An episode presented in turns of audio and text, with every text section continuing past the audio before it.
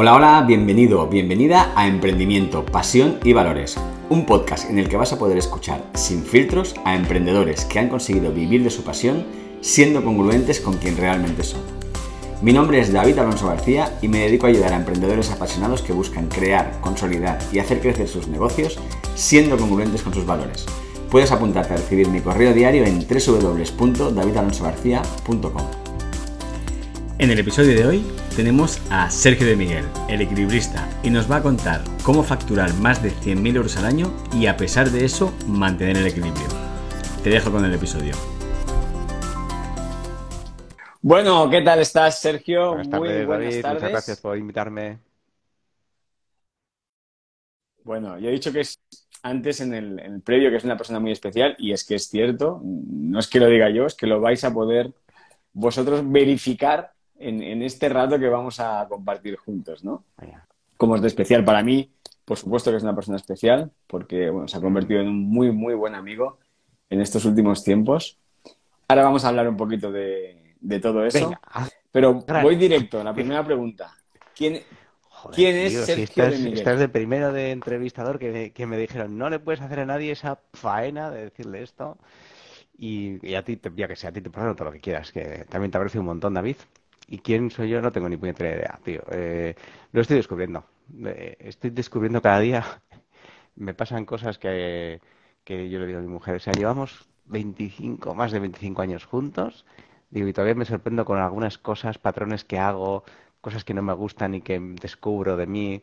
Eh, es, es, increíble. Entonces, para no decepcionarte y no dejar ahí a cero, yo diría que soy un, niño, un clown, un payaso, payaso de los divertidos, ¿eh? de, no payaso despectivo. A mí el payaso me gusta más que como insulto, como piropo. Pues un, un payaso y, un, y una persona muy curiosa. Sí, yo me definiría eso como con mucha curiosidad, muy, muy payaso y, y en el payaso muy divertido, ¿no? Y estos días que, que estuvimos hace poco ahí en Zaragoza y, y venía de no estar en mis mejores días, que también a uno le pasan, y estos días que estoy en mis mejores días es como, joder, soy, soy más tonto, soy más tonto, digo, pero es que ese tonto, y me decía mi mujer, eres muy tonto, me dice, eres muy tonto. Y digo, ya, pero es que ese tonto es el, el que a ti te gusta, el que a mí me gusta, ¿no? Soy el, ese es el tonto que enamora y cuando estoy ahí estoy, estoy también a gusto. Y el que no, y el que no le cae bien eso, pues desaparece mi vida, sin más. Con lo cual. Pues efectivamente, o sea, ¿Te vale? Qué mejor que eso? ¿no? Bueno, me gusta esa definición. Pues me gusta esa definición de payaso. Me gusta más, ¿no? Que, estoy casado con dos niños, que es como empiezo mis presentaciones, que, eso también dice mucho de mí.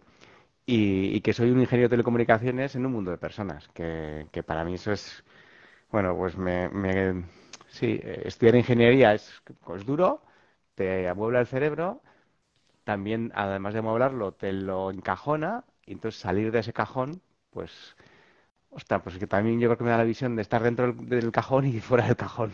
Y ahora creo que estoy fuera del cajón y, ya no quiero entrar. no quiero volver a entrar. En tu vida anterior, Sergio, en tu vida anterior a, lo que haces ahora, estabas dentro, del cajón, un montón de tiempo, pero mucho, mucho tiempo, mucho tiempo. Sí, me ha gustado la pregunta en tu vida anterior y me iba, me iba a ir a vidas pasadas, pero me quedo en esta. Tengo soy, del 76, esta es la que más me acuerdo de esta vida. Y, de esta primera parte de mi vida hasta el 2015, que es cuando salí de Eroski, bueno, yo diría que en el 2011, cuando escribí el libro, hasta ahí estaba muy, muy en el cajón, en la rueda del hámster, eh, en las creencias de lo que me habían enseñado. Bueno, iba rompiendo cositas, pero poco, ¿no? Y a partir de el 2011 empecé a romper cositas.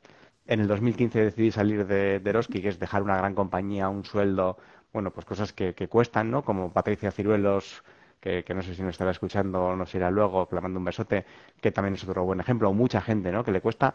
Y eso es un primer cambio, pero después de eso hay que seguir. Eh, eso sería como asomarse a la ventana de la caja, ¿no? Y sacar la cabeza, pero sigues en la caja. Y ahora yo diría que pues me queda igual, pues no sé si una pierna, una pierna y un brazo, ahí ando. Me queda todavía algo dentro de la caja y voy todavía sacando, ¿no? No sé si acabaré sacando del todo. Pero bueno, ya por lo menos veo, estoy mucho más tiempo fuera de la caja y, disfruto de lo que hay fuera de la caja, que es, que es increíble, tío, es increíble. ¿Qué es lo que hacías en el hostia? El perdón, el gilipollas. Hacía el bobo. sea, hacía el tonto. Quiere decirte que, que la cantidad de directivos. Mira, el otro día lo hablaba con un, con un amigo, que no voy a decir su nombre, pues acaso lo dejo en entredicho, que dice, mm, no hay trabajo para tanto directivo. O sea, hay compañías que tú sumas los directivos que hay dicen, no hay trabajo efectivo para tanta gente. ¿Pero qué, qué estáis haciendo? Y están todos hasta arriba de trabajo. Entonces yo hacía el tonto, me quedaba hasta la, trabajar hasta las 5 de la mañana. Hasta las 5 no, pero hasta las 3 sí. Hasta las 3 de la mañana, 3, 4 días a la semana, levantándome luego a las 7, 7 y media. Eh, hacía informes que no se leía a nadie. Eh, sí, hacía muchas, muchas tonterías, perdía mucho tiempo, perdía mucha energía en discutir, en... Eh, sí, eh, luego, sí, hombre, había un trabajo, tenía un puesto, que era el director de provisionamiento en mi última etapa. ¿eh? Empecé en informática, fui creciendo. estar dentro de la caja para mí era crecer profesionalmente. Era, y, crecer profesionalmente era tener más equipo, proyectos más grandes, manejar más presupuesto y ganar más dinero. Ya está mi definición de crecer, ¿eh? No ninguna otra. Bueno, aprender también, que, siempre me ha gustado aprender. Pero en aquel caso estaba incluso por, por detrás. Entonces pasé de informática a logística y en la logística me tiré los últimos, pues como nueve años, ¿no? De los 14, nueve y la última fase dirigiendo la dirección de aprovisionamiento, que era conseguir que las tiendas tuvieran producto para que cuando fueras tú a comprar, bueno, tú o yo, mi mujer, pues tuvieran en las baldas, hubiera, hubiera cosas y no huecos, ¿no? Que vas, ahora que vas al supermercado y ves un hueco, yo decía, pues si ves un hueco, la culpa es mía y de mi equipo, ¿no? Mira, por ahí ¡Ostras! dicen mi mejor jefe de los dicen por ahí, ¿eh? ¡hombre! Joder, habría que... No le voy a preguntar cuántos tuvo, pero sé que tuvo más de uno, ¿eh? Sí, parece que claro, es que cuando tienes amigos... No, fui el ul- A ver si fuiste el único. tampoco fui el último, porque hay más antes que él. Pero bueno, gracias, Sisti. Un abrazo, tío. le, le quiero un montón. Es otro amigo también muy, muy grande. Y, y para mí eso, eso es la parte más bonita, ¿no? De, de cualquier sitio por donde pasa, ves los amigos, ¿no? Pues poder contar con gente como tú en, en esta nueva vida, o con gente como Sisti, que después de salir de Eroski en el 2015, pues hace dos semanas he estado con él comiendo, ¿no? Y bueno, pues eso es, eso es maravilloso. Eso, esa es la parte más bonita de, de ese trabajo. Y Sergio, has dicho, ¿no? En El 2011 escribes un libro. Sí, lo puedo, no sé si lo tengo por aquí, igual hasta, joder, tío, te debes preparar, eres un crack. Eres un crack. Es que no solo lo tengo preparado, sino que además me he estado leyendo la dedicatoria antes y me ha parecido súper bonita porque aquí nos acabábamos de conocer Correcto. Cuando me escribiste esto, ¿no? Y, y nada, lo que has ¿Ah, puesto sí? aquí Pues se ha luego, cumplido fuera de, posteriormente. fuera de micro ya te preguntaré, porque lo que más me gusta del libro, eh, que el libro está en Amazon disponible, lo vendo en mi web también, es súper recomendable, que voy a decir yo. Y, y es cierto que hay gente que me ha dicho, me ha dado muy buen feedback del libro, o sea, que le ha valido mucho. Y yo digo, mira, para, lo- para las mierdas de libros que me he leído yo, este me merece la pena. Y lo que más me gustan así es esas dedicatorias, ¿no? En las que, pues como contigo, que coincidimos ahí y me encantaste, me cautivaste allí en el Expo Coaching y, te escribí una dedicatoria que no sé lo que te puse, pero lo que sí sé es que te la puse desde el corazón y, y mirando más allá de lo que veía, ¿no? En, en el físico. Y dedicar ese tiempo, ese minutillo a escribir algo a alguien y que se quede ahí y que tenga, pues, pues el impacto que tiene muchas veces, ¿no? Para mí es una satisfacción que, que, bueno, cada que estoy escribiendo otro estoy pensando más en las dedicatorias que, que en el libro. en el libro. No, aparte, lo que has dicho, ¿no? Totalmente de acuerdo, porque al final yo recuerdo el, el final del libro, es un libro que aparte se lee súper, súper rápido, es decir, que al final no tiene paja, que lo que tiene es una historia muy, muy bonita, muy bien llevada, y al final te deja con una pregunta, ¿no? Con un interrogante que dejas ahí en blanco, que de hecho, joder, me quedé y dije, hostia, que te pregunté, ¿no? Hostia, Sergio, ¿y esto qué es, no? Así que yo os animo a esas personas que a lo mejor están en ese punto, ¿no? De, de, de buscar ese equilibrio que a lo mejor, pues, por lo que sea, se ha perdido, se ha extraviado, que, que vayan aquí al equilibrista. Luego ya lo pondré por aquí debajo también el link a, a Amazon para que Y, haya y he gente sacado, que, perdona, que lo David, quiera no tener. puedo dejar de Y- decirlo, he sacado este año un programa para recuperar tu equilibrio, que como está en, en Instagram, en mi bio, pues el que quiera que le eche un vistazo, que es un programa de ocho semanas para que gente que está siente que ese equilibrio entre la vida personal y familiar, que no está bien, que o bien no está dando todo lo que quiere en el trabajo, o bien no está dando todo lo que quiere en casa, en su vida personal, en su familia, consigo misma, pues que pueda recuperar ese equilibrio, que me parece importante y es un viaje en el que yo todavía estoy y todo lo que he aprendido pues lo he metido ahí en un programita del cual tampoco quiero robar más tiempo para esta entrevista. Luego te voy a preguntar por Bueno. eso. Lo tengo, lo tengo, lo tengo Aquí estoy- preguntado. aquí estoy. Lo tengo aquí, mira. Hombre, he en visto, el guion, he visto a en el Dani, guion que tengo, Dani, este en el guion, eh, está Daniel, Daniel, qué, en el- qué grande eres, tío. Un, un abrazo enorme. Verte por aquí me hace mogollón de ilusión. Claro, porque hay gente que, que está como en las redes, pero cuando de repente alguien se mete que no está demasiado tiempo, eh, para mí es que invierta un minuto de su tiempo en vernos sin oírnos. Eh, David, tienes que seguirle a ese tío, que te va a ayudar un montón, ya verás. No, no, vale. él, a ti, él, es el que tiene que seguir a ti. Em, Daniel a ti. igual lo he dicho mal. Ah, vale, vale. Vale. Escucha, pregunta, ¿no? Porque ah, hablas de. Vamos al, lío ya, porque el, libro está... el libro se llama El Equilibrista, luego tú te dentro de tu marca personal también te llamas como el equilibrista, ¿no? Y la pregunta es, ¿qué diferencia hay entre el equilibrista y Sergio de pues, Miguel? Pues, probablemente que el equilibrista es esa persona a la que quiero convertirme. ¿Sí? Es más ese arquetipo que me monto en el que quiero llegar, ¿no? Tiene que ver con esa aspiración de lo que para mí es, es importante, eh, de lo que quiero primar en mi vida, a lo que quiero dedicar más tiempo. Sí, es como esa, es como esa proyección, ¿no? Es al final ese personaje el cristal no deja de ser un personaje, ¿no? En, las redes, además, ya últimamente soy muy selectivo publicando y publico cada vez menos cosas personales, porque digo, mira, mi vida pues le importa a David y le importa a mis amigos, a Víctor, a Jorge, a, a Bego, que son las personas con las que comparto mi vida. Pero el resto, joder, que dejemos de mirar cómo se lo pasan de bien los demás o qué. Entonces, pues trato de publicar cosas más aspiracionales que puedan inspirar a, a movimientos en la vida de cada uno, más que a copiar la vida de los demás, ¿no? Entonces el equilibrista tiene que ver mucho con, con ese, ese, personaje en el que quiero convertirme. Eh, alguien en el que, por un lado, tiene un desarrollo profesional en el que está contento, satisfecho y dice, joder, estoy haciendo algo de provecho y, me, y, que me llena, y que por otro lado siente que, hace las cosas que le llenan a nivel personal y que tiene unas relaciones que también pues le satisfacen, ¿no? Y, muchas veces no es fácil, porque parece que tenemos que elegir, parece que tenemos que estar en el trabajo o en la vida, ¿no? Y, y eso cada vez creo que está más pasado, pero todavía no es no está normalizado en la sociedad, no nos lo facilita y tenemos muchas creencias también de que, pues eso, de que tenemos que crecer profesionalmente, de que tenemos que tener un desarrollo, de que sí del esfuerzo y que claro, yo, mira, yo hasta hace poco te voy a compartir una cosa. Hasta hace poco y cuando monté, eh, monté Siforol, una startup hace unos años que la, que la conoces bien, y el objetivo de montar era forrarme. O sea, me quería forrar. Ese era mi, mi, objetivo, ¿no? Era venderla por 13 millones de euros, teníamos la cifra, éramos cuatro, tres socios, nos tocaban a cuatro a cada uno, y unos impuestos y tal, y digo, ya está, ¿no? Y todavía hace poco, hasta hace poco, cuando alguien hablaba de voy a montar una startup y no sé qué y tal, había una envidia, eh, o sea, había algo en mí que se despertaba envidia, ¿no? Y tengo un amigo que es un crack, que, que, lo ha petado y lo va a seguir petando y lo va a petar todavía más, que además ha cogido y ha dejado un puestazo que tenía porque sí, y lo ha dejado, y para hacer otras cosas, y me, inspira un montón. Y me contaba eso, que también él iba a montar una startup, 25 millones de euros, era el CEO, y ha sido la primera vez que lo he escuchado desde la admiración y sin la envidia. Y le dije, digo, mira, tío, gracias por contarme esto, porque me he dado cuenta, es la primera vez que hasta ahora admiraba eso y además me daba envidia y ahora ha sido la primera vez que lo admiro, que, me encanta para ti y no me da nada de envidia, porque no, porque no quiero esa vida, ¿no? Y eso es producto de un trabajo también de, trabajar en, en que, en ese punto para mí no es compatible. Para mí en ese punto, para Sergio, no hay equilibrio. Porque ahí yo sé lo que es montar una startup y sé que me, de repente me dejo llevar por una vorágine en la que me pierdo otro montón de cosas, ¿no? Entonces, bueno, y es mi equilibrio, y para él su equilibrio está perfecto, ¿no? Y, eso es lo bonito, encontrar cuál es el equilibrio de cada uno y ver ahí, ahí cómo te mueves. Que no sé cómo he llegado hasta aquí. Eh, sí, porque te he preguntado, te he preguntado yo que quién es el equilibrista.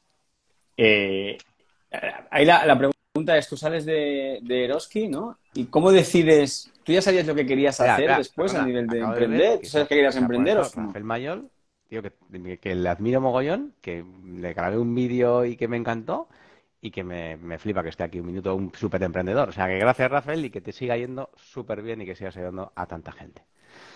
Y perdona David, que te he cortado, que me ha emocionado que estuviera aquí Rafael. Nada, pues un saludo para Rafael también.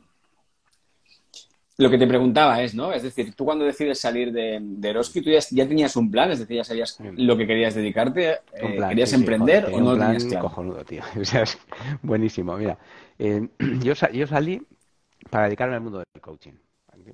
Vale, entonces dices, vale, venga, vamos a concretar un poco más. Realmente también voy a compartir otra cosa que algunas veces ya he dicho, que es que yo tenía claro que tenía que salir. Y eso lo cambia todo, porque hay veces que eh, eh, hay veces que vas buscando algo y hay veces que vas escapando de algo, ¿vale? Entonces lo mío era casi casi escapar de algo. Entonces había un anuncio de que buscaban un coach a través de, de una amiga de Concha Hidalgo que publicaba, mandaba unos mails de gente que buscaban y tal, y decían, buscamos a alguien que sea coach, que tenga experiencia en alimentación y no me acuerdo qué otra cosa. Eran tres características y yo cumplía las tres. Bueno, y dije yo, ostras, me están buscando a mí. Y total, que hice la entrevista, me cogieron y, bueno, me cogieron y me dijeron, oye, sí, queremos contar contigo y tal. Y eran exactamente eh, nueve días de trabajo a lo largo de tres meses. Claro, que yo que trabajaba 18, 16, 14, 18 horas diarias, a trabajar nueve días en tres meses, digo, yo creo que voy a poder con eso. Pero, claro, yo, puedo con ello. Me cuadra, me cuadra. Yo tenía que salir de los quillas sí o sí. Entonces aquello era como, Sergio, si no coges esto, no vas a coger nada en tu vida. O sea, porque era una cosa que era más o menos sencilla, eh, era durante un tiempo, me podía coger, una, era pedir una excedencia, entonces es que Sergio, ya más que esto, o sea, nadie va a venir a darte un contrato, tío, para que te vayas, ¿no? Entonces, o saltas y vas a buscar, o sales ya con algo ya encontrado. Y entonces me metí con, me metí con eso en esos tres días, ¿no? Total, que tuve que pedir una, excedencia. hay un montón de señales que, para mí es como mensaje a, la gente que es que escuche las señales. ¿Vale? Y a mí todas las señales eran, tío, has tomado la decisión correcta. ¿Vale? No me voy a explayar por aquí, pero yo un mensaje potente que es que cuando vayáis a hacer algo, que escuchéis las señales del mundo. Y las señales del mundo o del universo te vienen pues por alguien como David que tienes enfrente, o por o porque te ofrecen un contrato, o por lo que sea. A, mí de repente era como que me iban, me empezaban a llamar. O sea, era como muy fácil, ¿no? Bueno, esto es como, como paréntesis. Entonces yo me hice mi plan y le dije a mi mujer. Claro, yo había, mira, había trabajado una, empezado en una consultora bueno, empecé en Euskaltel, trabajaba un montón. Me puse en una consultora, trabajaba un montón. Y le dije a mi mujer, mira, me voy a Eroski, que ahí la peña a las cinco y media se decae el boli. Y, ahí era verdad, excepto en un departamento. Y yo caí en ese departamento. Casualidad. Qué casualidad, ¿verdad? Qué casualidad. Y entonces luego fui cambiando de puesto y cada vez trabajaba más. Entonces, claro, ya cuando le dije a mi mujer que me iba a cambiar y iba a trabajar menos, se moría de la risa. Y le dije, no, pero voy a hacer un plan. Entonces, mi plan era y lo tenía escrito, ¿eh? O sea, tenía escrito mi día ideal, cómo me levantaba las mañanas, estaba en casa con la familia, me iba al, iba al gimnasio, a la piscina, luego a la biblioteca para estudiar, preparar cosas, tal, trabajaba un rato. Bueno, brutal. No lo cumplí ni un día. Ni uno. O sea, es que mi mujer decía, es que ni el primero. O sea, nada, desde el primer día me, me, llamaron para unas formaciones, entonces de repente empecé a viajar. O sea, mi plan, realmente cuando saliera a salir, y era eh, pues hacer de coach. Y es cierto que sí tenía un plan que eran tres, había hecho una como una, bueno, una visión de qué podía aportar yo, y entonces yo tenía tres, mi, libro son tres patas, que era coaching individual, ¿vale? El uno a uno, coaching de equipos, trabajar con equipos y conferencias. Entonces, y eso era porque mi amiga Concha, que era la que me mandó la oferta, yo le dije, oye, pero ¿se puede vivir de esto, Concha, del coaching? Y me dijo, Concha, sí, si haces más cosas. Si solo quieres hacer coaching, ya no te lo voy a decir si sí o si no. Pero si haces más cosas, sí. Entonces yo dije, vale, pues tengo que hacer más cosas. Entonces, desde ese libro, pues luego dar un poco formaciones y tal. Y mi plan realmente era esas tres cosas y, empezar a hacer labor comercial con toda la red de contactos con las que yo pues me había ido currando, ¿no? Las, las relaciones durante hace mucho tiempo, no porque fuera a salir y fuera a hacer algo, sino porque yo siempre me trabajo las relaciones porque me han parecido importantes, ¿no? Porque cuando he podido ayudar he ayudado esperando que el día que me diera ayuda me ayudaran. Ese era, ese era mi plan. Ese era mi plan, vamos. Una, una Totalmente. Yo lo miro ahora y digo, vaya mierda de plan. Bueno, era el que tenías en ese momento, ¿no? Y aparte, has dicho una cosa brutal que me parece el tema de las relaciones, ¿no? Que es algo que la gente normalmente no, no le pone atención a este tipo de cosas, ¿no? Y es verdad que hay gente que a lo mejor que nos sale de manera más natural, ¿no? Yo estoy en el mismo caso que tú. A mí me sale de manera natural escribir a la gente, cuidarla, quedar con ellos, no por nada, sino porque es que me gusta saber de dónde están. Y, al final también es eso, ¿no? Nunca sabes quién te va a poder ayudar el día de mañana, ¿no? Yo recuerdo en la época en la que estuve jodido, hace un par de años, que fui a Bilbao a verte, ¿no? Y, gracias a haber cuidado esa relación, fui expresamente a, ver a Sergio para que me ayudara, ¿no? O sea, y eso tiene que ver con, eso, con, con eso que poca gente hace, que es cuidar las relaciones independientemente de, de, lo que vaya a pasar con ella, ¿no? Simplemente pues cuidar, cuidar a esas personas la gente que, son no importantes. Natural, yo diría, pues mira, pues te jodes y lo haces de forma no natural, pero hazlo. Claro, o sea, oblígate. Y te lo agendas, son eso las es. personas las que merecen la pena en esta vida y las que te van a ayudar cuando te va mal. Me da igual ir mal lo que sea para ti, son las que van a estar. Y tú piensas cuando te va, cuando te va mal, ¿qué haces? O te quedas solo y te deprimes, o tires de la gente que está, que está cerca, ¿no? Entonces, eso para mí es fundamental. Y hay mucha gente que yo veo que no trabaja su marca personal, pues dicen, no, porque yo trabajo yo qué sé, en la administración. Digo, ¿pero qué vas a hacer? ¿Toda tu vida en la administración? O tengo un trabajo, digo, pero no te vas a mover nunca, ¿no?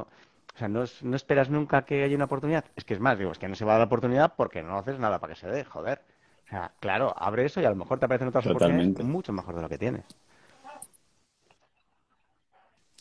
Totalmente. Volviendo a tu, a tu historia, sales de, de Eroski, empiezas con, con esta idea maravillosa, coaching individual, coaching de equipos, conferencias y tal. Em, ¿cuánto tiempo tardas? Dos preguntas que serían la misma, ¿no? ¿Cuál era tu objetivo inicial? Es decir, ¿con cuánto, a nivel económico, cuánto querías ganar en, en ese momento? Vale, a ver, ¿Y cuánto tiempo yo- tardaste en conseguirlo? Tendría que mirarlo, ¿vale? No te voy a ser sincero porque no recuerdo exactamente y sé que recuerdo que tengo un plan y de hecho, a ver si soy capaz de, porque creo que lo tengo aquí a mano y, y puedo enseñar el plan que yo tengo. Sí, mira, mira, lo puedo enseñar. No, esto no lo tenía preparado, ¿eh? Por eso tarda un poquito.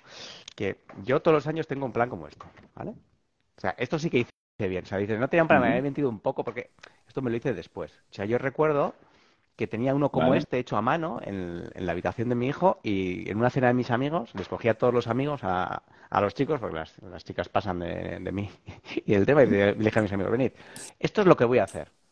Dijeron, ah, muy, muy bien, saca, saca otra cerveza. Y ya está. Eh, pero bueno, pero nadie dijo, sí, nadie dijo, Ese fue qué apoyaron. Eh, Yo creo que era, básicamente era como si nos hubieras puesto esto al revés, nos habría valido. O sea, somos tus amigos y haz lo que te dé la gana que vamos a ir contigo, ¿no? Luego algunos sí que me... y de hecho, uno de ellos es consejero delegado de la empresa y todo, ¿no? Le, le hice socio. Pero realmente yo todos los años tengo uno como este. Entonces yo no, no recuerdo exactamente lo que puse, pero sí es cierto que yo tengo una cifra en la cabeza eh, desde pequeño que eran 3.000 euros. Sí, yo creo que es que se me grabó en, mi- en la cabeza cuando mi padre dijo hace no sé cuánto que ganaba 3.000 euros al mes o medio millón en aquel momento. Y, y yo estando en el máster, hicimos también algún ejercicio de estos de ponerse metas. Y yo siempre he tenido la, cl- claro que para mí 3.000 euros era como el, el mínimo, ¿no? Eso es lo que yo quiero ganar. Eh, de hecho, ahora yo tengo una nómina muy baja, que, bueno, muy baja para, para, para ser autónomo y societario y tener empresa, que es 3.000 euros, porque es para mí lo que digo, de aquí no me bajo. O sea, es como, para mí eso es como el, ya el desayuno, la comida que sé que voy a tener, ¿no? Pues es, es, es parte inherente. Y, y yo creo que eso es lo que me, lo que me puse, para tener los 3.000 euros al mes. Que también era más o menos lo que ganaba en, en euros, que eran 3.000 y poco. Y, y la verdad es que cuando tardé en conseguirlo, pues yo creo que el segundo año, el primer año, claro, es que hay una historia, porque yo el primer año cuando salí de Eroski, pues tenía como cuando te echan un tipo de indemnización, había un dinero ahí, bueno, pero lo que es facturando, facturando, el primer año no creo que llegue a ganar eso, pero el segundo ya sí, el segundo, el segundo ya estaba ahí, sí, y, y yo, sí, y Durante el yo creo que hay mucho también de, que, de creérselo, ¿no? Yo trabajo mucho con un tema de enfoque mental que, que lo lleva David, David Gómez. No sé si lo has visto a David Gómez hablar de ello. De, pues, pues es verdad. Sí, Sí, sí, le conozco, le conozco. Pues David, yo hice una formación con él y me gusta mucho eso de, de las cosas que tú integras en tu vida, ¿no? Dices el desayuno o la comida, nadie se plantea que no vas a comer, ¿no? Y eso hace de alguna manera que sea fácil, ¿no? El que, el que la comida esté. Cuando tú llegas a ese convencimiento de los 3.000 euros o los 5.000 o los 100.000, o sea, hay un tema de cambio de mentalidad que, bueno, el propio Rafael Mayor también lo comentaba en su vídeo, ¿no? Cuando tú dices, no, es que yo puedo ganar 100.000 al mes. Yo todavía no estoy ahí en poder ganar 100.000 al mes, porque lo veo y digo, "Uf, es que veo la peña que llega ahí, que realmente trabajan mucho y sin, sin trabajar tanto no, no lo, todavía no soy capaz de imaginármelo. Y luego además que es que digo, "Pues, con lo que yo vivo, es que me, es que ahora me sobra. O sea, porque no me voy a ir de viaje porque todos los hijos están estudiando. Entonces, aunque tuviera lo que sea, no me iría más de más viajes. En total, ahora están estudiando y luego los fines de semana tenemos que ir a partidos. Entonces, ahora re- realmente ya gano más de lo que gasto. No, no tengo tiempo para gastar para gastar tanto porque no tengo grandes lujos tampoco, ¿eh? O sea, me podía, claro, si me podía comprar un Ferrari ya está. Pero Claro. no. Sí, con eso, Juan. Con, con 3.000 euros. No digo que si me comprara un Ferrari podría gastar. Alguien alguien dice, joder, no tiene tiempo para gastar. Ah, Sí, hombre. vale. Si tuviera 20 millones tendría tiempo. Seguro que con el tiempo que tengo podría, entre comillas, derrocharlo, ¿no? Pero tengo una vida muy frugal, muy, muy normal. Y sí, para mí eso era suficiente. ¿Y cuál es tu modelo de negocio ahora, Sergio? Yo qué sé, mi modelo de negocio. Que ya, es que, sí, mira, mi modelo de negocio es no tener modelo de negocio, es, fluir un poco con, lo que hay. Y, dices, ¿qué jeta? Eh, bueno, mi modelo de negocio es... Eh, claro, es dar valor. Es que mi modelo de negocio en realidad es dar valor. Estoy pensándolo, ¿eh? Porque, claro, cuando veo algunas y pienso en las startups que pueden tener un modelo de negocio. Claro, yo tengo un producto que es un servicio, es un servicio y es muy ad hoc. Entonces, claro, yo real. Vale, pues ese es tu modelo de pues negocio, el servicio. Es, servicio y servicio personalizado. Entonces, claro, basado en esas tres cosas que hemos dicho, pues al final doy valor a, alguien, a directivos, al que puedan, primero, tener más conocimiento personal, trabajar mejor, sentirse mejor en el trabajo, que lideren mejor y por tanto sus equipos vivan mejor, que los equipos de trabajo trabajen mejor ¿vale? Y, a generar cambios de cultura en las organizaciones. Entonces, claro, el modelo de negocio es, oye, yo te acompaño a que tú generes un cambio cultural en tu organización a nivel individual o colectivo para que seas más productivo o vivas mejor. Que es, me parece súper importante, ¿no? Que es tener más bienestar. Es decir, oye, no, no, es que tenga muchísimos más resultados, pero claro, si con el mismo resultado yo me encuentro mucho mejor, ¿no? Si con la misma realidad, o sea, esto ponía hoy algo en el, en el Instagram o ayer, que es yo hay días que me levanto y digo, estoy agobiadísimo, no puedo más, menudo trabajo, tal. Y, hay otros días que me, levanto con la misma situación y digo, va, estoy bastante relajado, ¿no? O sea, va la cosa bastante tranquila. Y tengo la misma, o sea, es una actitud interna, ¿no? Entonces, el trabajar esa actitud interna muchas veces lo cambia todo, porque igual el resultado llega de manera mucho más fácil, ¿no? Que es lo que, es lo que busco, ¿no?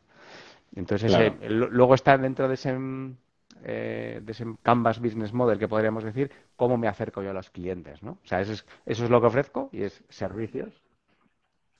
Pero básicamente lo que ofreces son servicios, entiendo que es consultoría, para que la gente lo pueda entender, cualquier persona lo pueda entender, que es consultoría y formación enfocada a directivos que haciendo es formaciones que son muy experienciales, que es la, que es la diferencia. O sea, no, si alguien de los, de los que nos está escuchando va con un PowerPoint, digo, mira, o sea, lo del PowerPoint, bueno, para mí mejor, porque cuando voy, voy sin PowerPoint, la gente como alucina todavía, ¿no? Yo alucino todavía que haya gente que vaya a ver formaciones con PowerPoint, que eso se ha acabado, que tenemos la inteligencia artificial que le dices lo que quieres y te da el contenido. Entonces, lo que hay que hacer es cómo la gente integra ese contenido, ¿no? Eso es lo difícil, entre comillas, y lo bonito a la vez. Entonces, todo lo que es cualquier formación lo hacemos así. O sea, no, no voy dando contenido, sino que creo espacios de, de formación, ¿no? Que es la diferencia. Crear espacios de formación y espacios de transformación. Entonces, eso es lo que hago. Entonces, al final me dicen, ¿tienes que hablar de comunicación? Digo, bueno, pues hablamos de comunicación. Pero luego realmente hablamos de lo que el equipo realmente necesita, ¿no? Las personas que están ahí realmente necesitan. Y a veces sí es la comunicación. Y a veces vas y dices, vaya, es que tú creías que en la formación, ¿no? Creías que eras que necesitaban comunicación, pero tío, aquí lo que necesitaban era empatía, o necesitaban reconocimiento, o necesitaban, yo qué sé. Y entonces trabajamos eso. Entonces, para mí eso es la parte importante, ¿no? el adaptarse a qué necesita la gente que está ahí escuchando. Vale, entonces básicamente, ¿no? Para la gente que a lo mejor pues está planteando, está empezando, quiere empezar en un, en un sector parecido a lo que haces tú, ¿no? A nivel de, consultoría, eh, a ti los ingresos tienes que buscar clientes cada mes, tienes eh, clientes recurrentes, ¿cómo funciona un poquito esto a nivel operativo? Por atinarme la pregunta. A ver, la movida de los, bueno, entre cualquier empresa en general, lo que pasa es que cuanto más volumen tienes es más fácil. Mm, hay un concepto que era de, Teleco que es que todas, o sea, al final, todas las ondas, cuando las sumas, es, como plano, ¿vale? Pero claro, si las, si las ves individualmente, van así. ¿Qué pasa? Que cuando sumas muchas ondas, el pico de una y la bajada de otra se, se juntan y entonces parece como más plano, es decir, se aplana. ¿Qué pasa? Que cuando tienes muchas empresas muy grandes, tienes la gente que trae el negocio, los comerciales y los que producen. Al tener mucha gente, pues eso más o menos se aplana, ¿vale? Y, además tienes como una tendencia.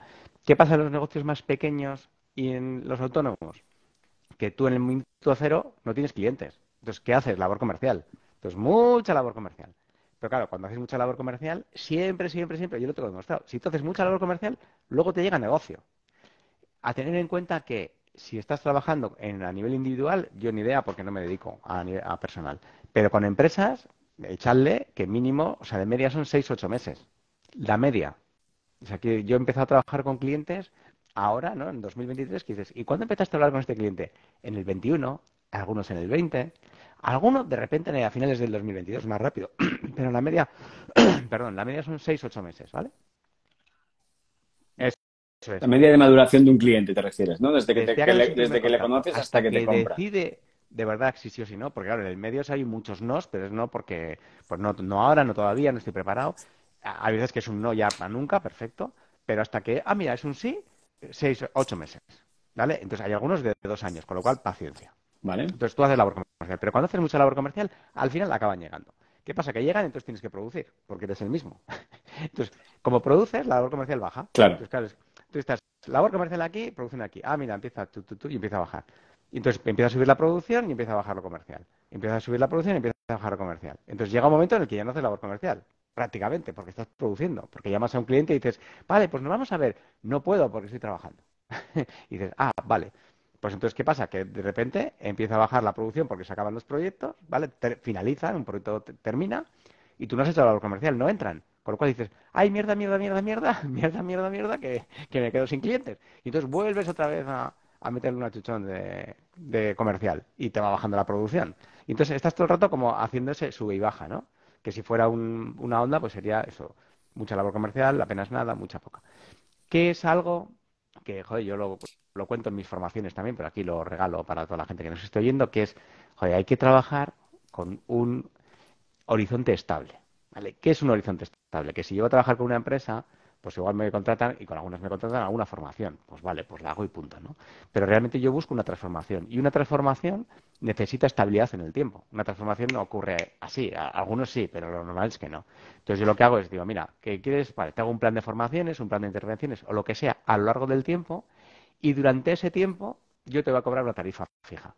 Es decir, yo lo valoro, ¿eh? Imagínate, me dices algo para tu empresa y te digo, oye, mira, pues esto que me has pedido cuesta 30.000, vamos a estar tres meses trabajando ahí entre pitos y flautas, pues mira, pues 10.000 al mes. Y tú me pagas 10.000 al mes. Para mí lo mejor lo suelo hacer a 12 meses, ¿vale? Y entonces tiene dos bondades, que para ti es muy fácil de controlar, primero ya sabes lo que te va a costar, ves, sabes si te entra en presupuesto o no, y luego todos los meses es lo mismo. Y tú ya, tú, tú como control de empresa, o sea, hay que pensar también el que está enfrente, que yo estaba ahí. Entonces para mí era un coñazo todos los meses ver facturas distintas, porque tenías que ver si, no, hay gente que dice, no, este mes que he hecho una formación te facturo tanto, este mes, mes y media, esta, o sea, pierdes mogollón de tiempo y el otro también pierde mogollón de tiempo para controlarlo. Y te pasas mucho tiempo hablando del dinero, que no me interesa, que yo no quiero hablar del dinero, que yo quiero hablar de cómo cambia la gente. Entonces, facturación fija, estable en el mes, los gastos los pongo aparte y entonces la facturación fija se la da al administrativo y el administrativo ya sabe que le van a llegar 12 facturas en los próximos 12 meses de pues, mil euros, pues ya está. Y entonces yo ya me dedico a otra cosa. ¿Y cuánto suele ser más o menos la duración de un proyecto? ¿12 meses? 12 meses, es lo que suelo pedir. Pero luego ya ahí hago de todo. O sea, hay cosas que hacemos de repente por solo tres formaciones, otro que hacemos durante seis meses, otro que empezamos y pruebas y tal. Pero el mínimo es, eh, es 12 meses. Y a lo largo de 12 meses ir planificando actividades de equipo y individuales. Vale, y con esto, Sergio, ¿cuánto se factura? ¿Cuánto facturó Sergio de Miguel el año O sea, de verdad que no te lo... Ya te voy a decir que el año que más he facturado, eso sí lo sé, eran más de 300.000 euros. El año que más, ¿vale? También es cierto que ahí pues tuve suerte porque vendí un proyecto que hace una consultora, entonces había una comisión comercial muy potente y eso lo desvirtúa todo, ¿no? Eh, Sergio, yo facturo más o menos más de 100.000 euros al, al año. Eso es como una cifra además en la que estoy en la que estoy bien. A partir de 60, yo a partir de 60.000 estoy tranquilo por los gastos que tengo, que no tengo, es que al final cuando eres emprendedor, una empresa pequeñita, no tienes gastos.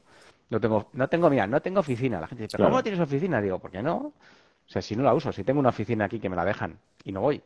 Y he tenido oficina, tuve, ¿eh? o sea, dije, venga, voy a tener, que todo el mundo dice que hay que tener, tres, cuatro días en seis meses, porque yo trabajo donde el cliente. O sea, eh, no, para mí no tiene sentido, ¿no? Para mí y además es un gasto que no, no, va a ningún lado. Entonces tengo los gastos de asesoría, el RP, bueno, algunas cosas básicas, telefonía y tal. Con 60.000 yo, yo feliz. Entonces a partir de ahí es todo disfrutar. Y, lo normal está eso, en unos 100.000 euros. Entonces, la pregunta es, ¿cómo se facturan 100.000 euros en servicios al año y se mantiene el equilibrio?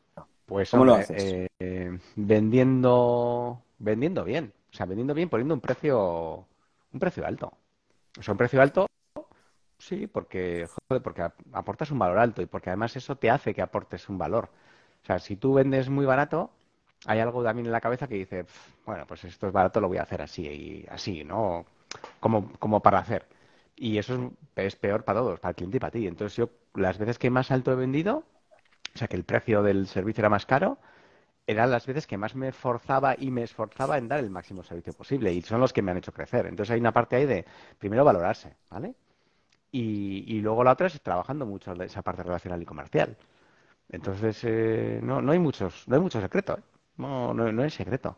Y luego también, concho, eh, delegando. O sea, yo he trabajado mucho desde el principio, tenía claro que no iba a hacer yo todo. O sea, si haces tú todo es muy difícil, pero porque la tensión que te requiere es muy alta. Y entonces yo también creo que, que, uno solo no tiene todas las respuestas. O sea, tú, David, eres muy, muy bueno. O sea, pero muy bueno. A todos los que, bueno, los que están escuchando ya lo sabrán, ¿no? Pero si hay alguno nuevo que igual me conocía a mí y a ti no, joder, David es un tío muy bueno. Y no tiene todas las respuestas. No las tiene. Yo también soy bueno. No tengo todas. Si alguien cree que tiene todas las respuestas, joder, seguro que está equivocado. Entonces, en todos los proyectos donde he ido, he intentado eh, que haya más gente, ¿vale? Que haya más gente eh, metida. Y eso también hace que a mí me relaje un poco, meto más energía en el proyecto y yo puedo estar también haciendo labor comercial para otras cosas. Entonces siempre era esa historia, ¿no? Y, para empezar, también yo diría a la gente que empieza, pues que trabaje con aliados, con, consultoras. O sea, yo empecé con un mix de consultora y personal, evidentemente al principio porque no tienes clientes, y ese mix es el que he ido bajando, pues cada vez menos consultora más Sergio, y ahora no pues trabajo con una consultora, eh, básicamente, con una nada más y porque estoy muy a gusto con ellos, me traen relativamente cosas eh, con las que estoy cómodo y además no, no sin demasiado estrés. Entonces, estoy, estaría en un 90 Sergio, 10% consultora. Pero empecé al revés, 90 consultora, 10% Sergio. Entonces, empezás ahí y, y empezás a, mover. ¿Y ahora qué sería alto? que se ha preguntado Jime que qué sería... Eh, sí, Julio, Jime. Lo has leído de Julio, ¿no? Julio, sí. Eh, teniendo en cuenta que tú y yo medimos unos 70, pues alto puede ser cualquier cosa.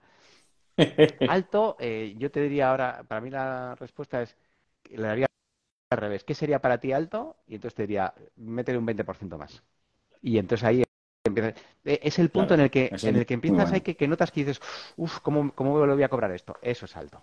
Eso es alto. Porque claro, o sea, yo qué sé, Tony Robbins no sé cuánto está cobrando. Es que uh, no sé si eran, había tenido sesiones de un millón de euros. Coño, yo no voy a cobrar un millón de euros, eso para mí es demasiado alto.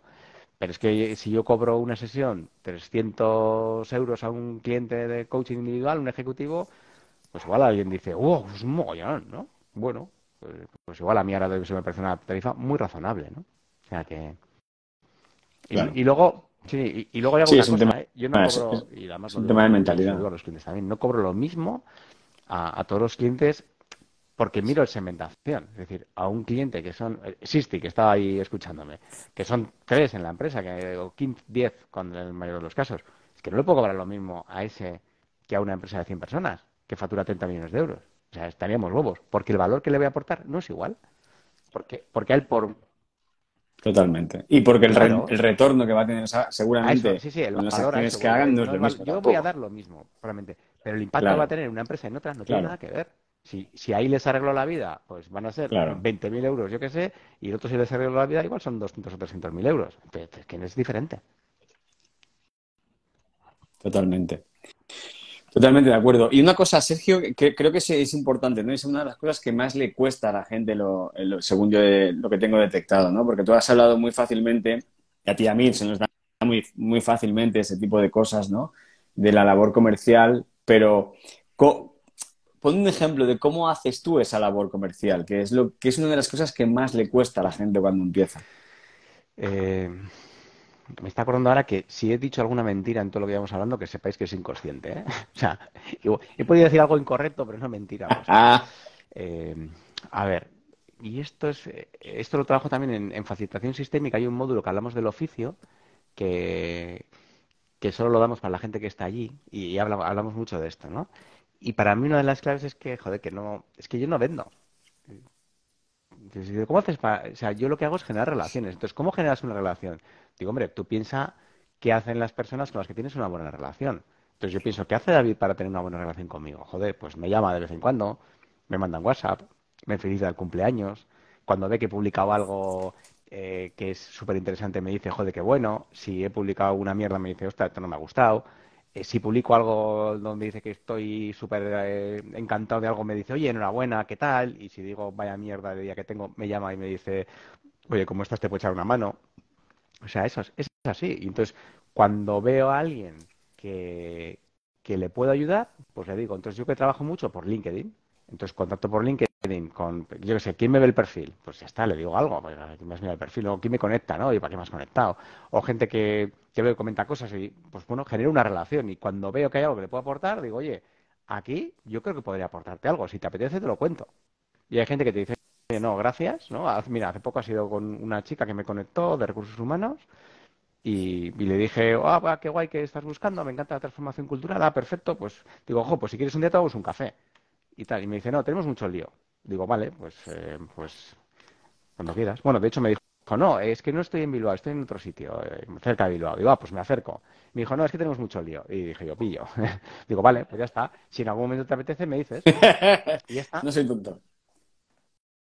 Eso es, ¿no? A veces, a veces entender que la, labor comercial no, no es tanto el, lo que tienes en la cabeza de ir a picar y, ir a vender a puerta fría, sino establecer relaciones, sobre todo con aquellas personas, ¿no? Como tú has dicho en LinkedIn, aquella gente en la que realmente, pues tú les puedes y para mí hay una diferencia muy importante entre el que va y el que viene.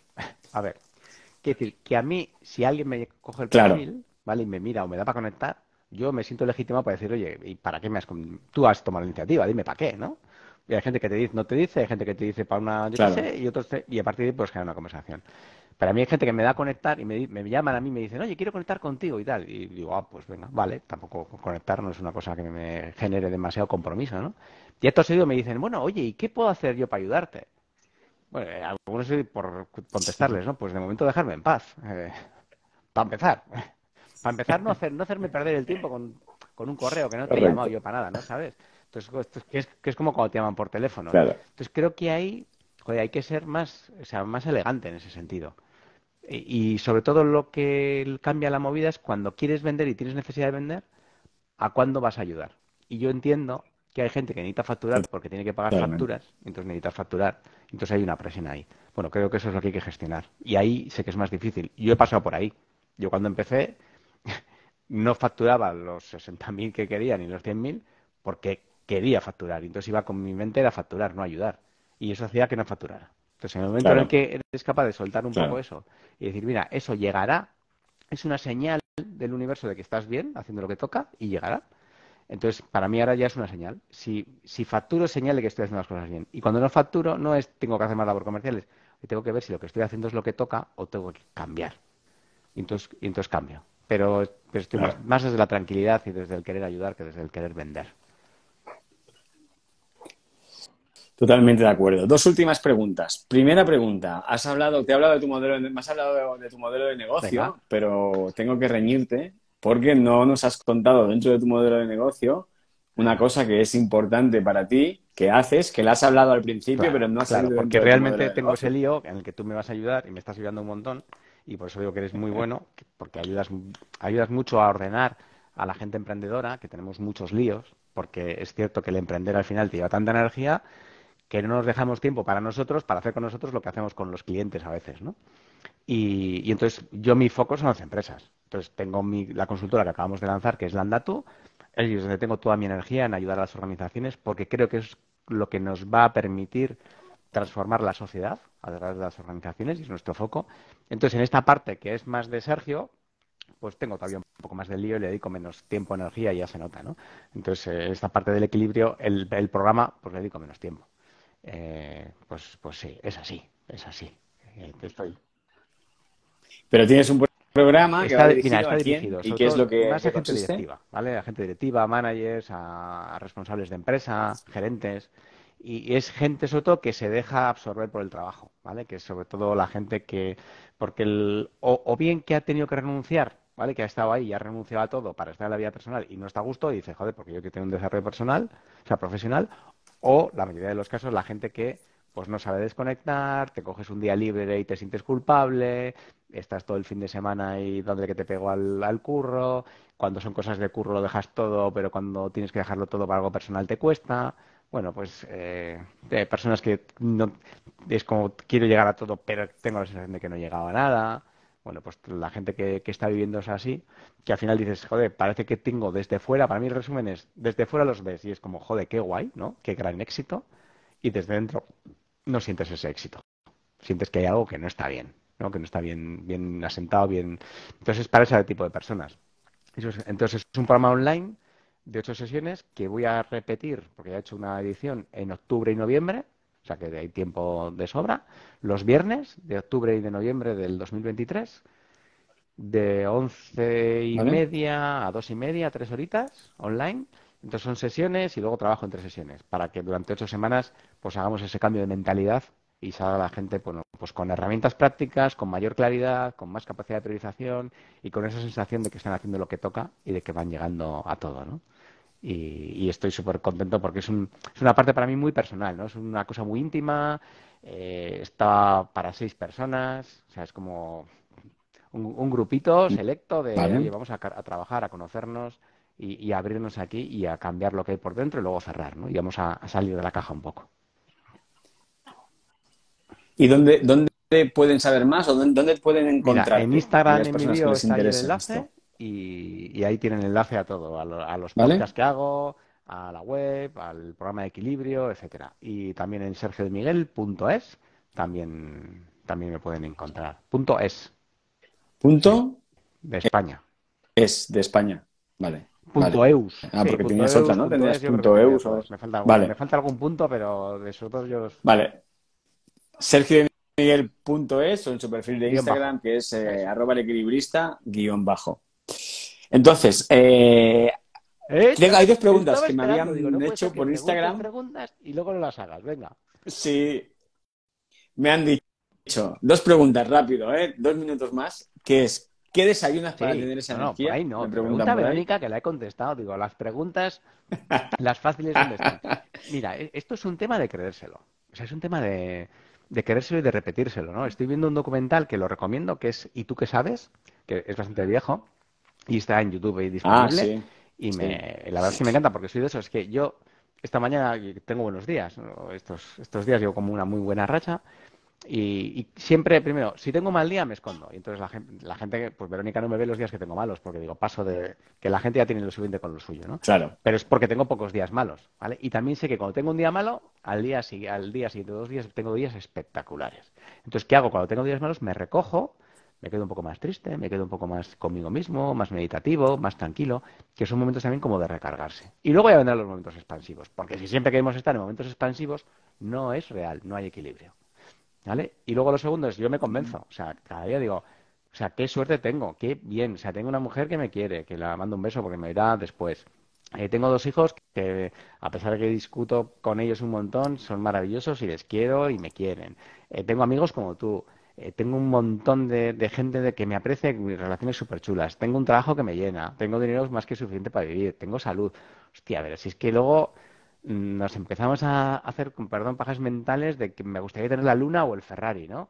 Digo, ya, pero, coño, disfruta del coche que tienes, tío, disfruta de las vacaciones que tienes. Es que tenemos un montón de cosas y que en la pandemia no hemos aprendido nada. O sea, que yo he sido más feliz, en la pandemia ha habido un momento que era feliz en mi casa haciendo un viaje a China, aquí en, la sala montando como, si fuera China, ¿no? Y, fui, y he sido más feliz que en algunos de los viajes que he hecho, de verdad. Y es por la ilusión que le pones. Entonces, cuanto más ilusión le pones a la vida, la vida más ilusión te devuelve.